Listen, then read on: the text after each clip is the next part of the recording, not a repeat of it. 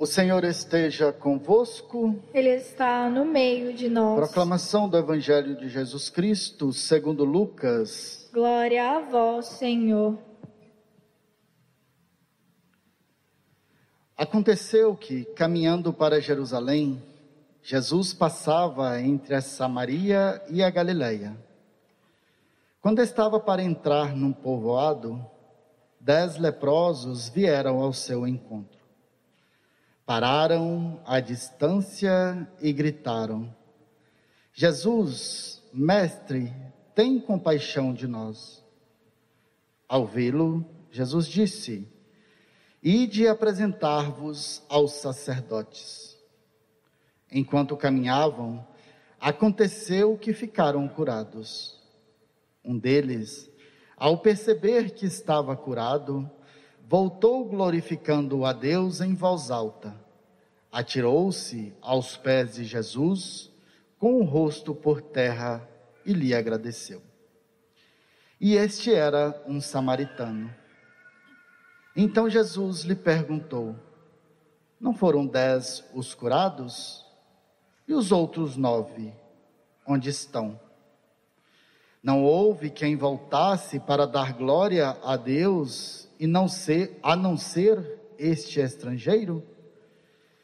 E lhe disse: Levanta-te e vai, tua fé te salvou. Palavra da salvação. Glória a vós, Senhor.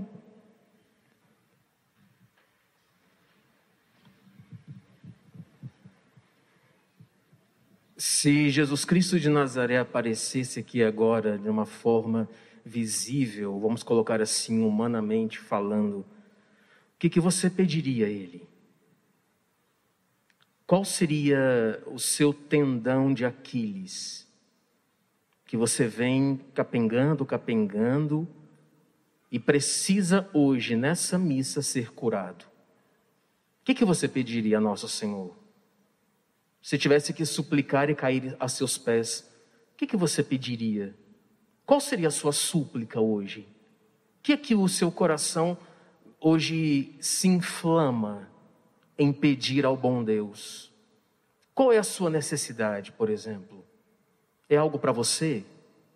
Seria algo para outras pessoas? Seria um coração novo? Seria uma vida santa?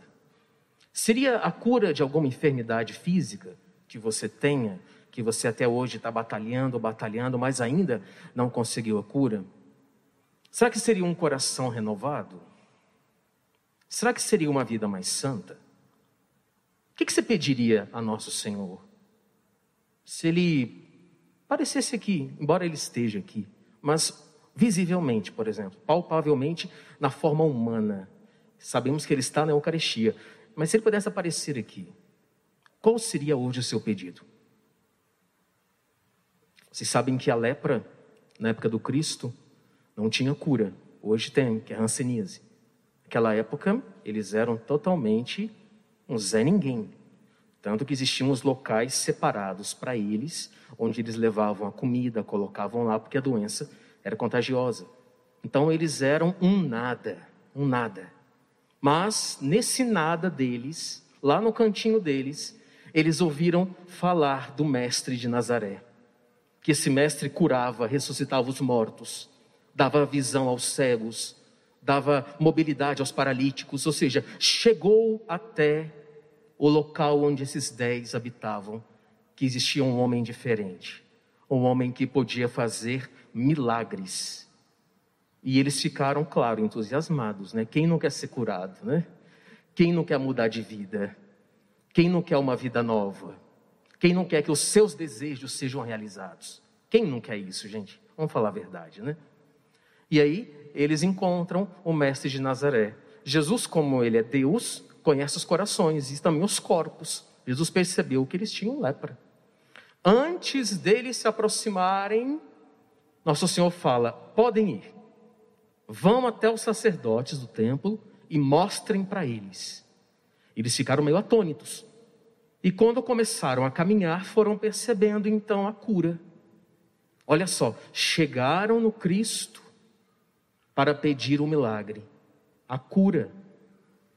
E ele falou: vão, ou seja, continuem, caminhem, mesmo com essa enfermidade que vocês carregam consigo, caminhem, não parem, não fiquem estagnados, não fiquem em volta dessa doença, em volta desse problema, caminhem, avancem. No que a gente avança, a gente vai alcançando a cura, mas essa cura só vem por causa do encontro com Cristo. A cura só vem quando a gente vai ao encontro de Deus, suplica, nos rebaixamos, nos humilhamos, para que Ele possa então nos levantar. Com Deus é assim. Ele quer que a gente suplique, que a gente peça, que a gente tenha um coração humilde. Agora, o mais interessante é que, como Deus conhece os corações, né? Ele sabia daquela lepra que os machucava. Ele sabe aquilo que lhe machuca. Muitas vezes a gente provoca em nós mesmos, outras vezes os outros provocam em nós uma dor. Ele sabe muito bem disso. Então hoje ele fala para você e para o padre: avancem, caminhem, não parem, vão, não fiquem parados.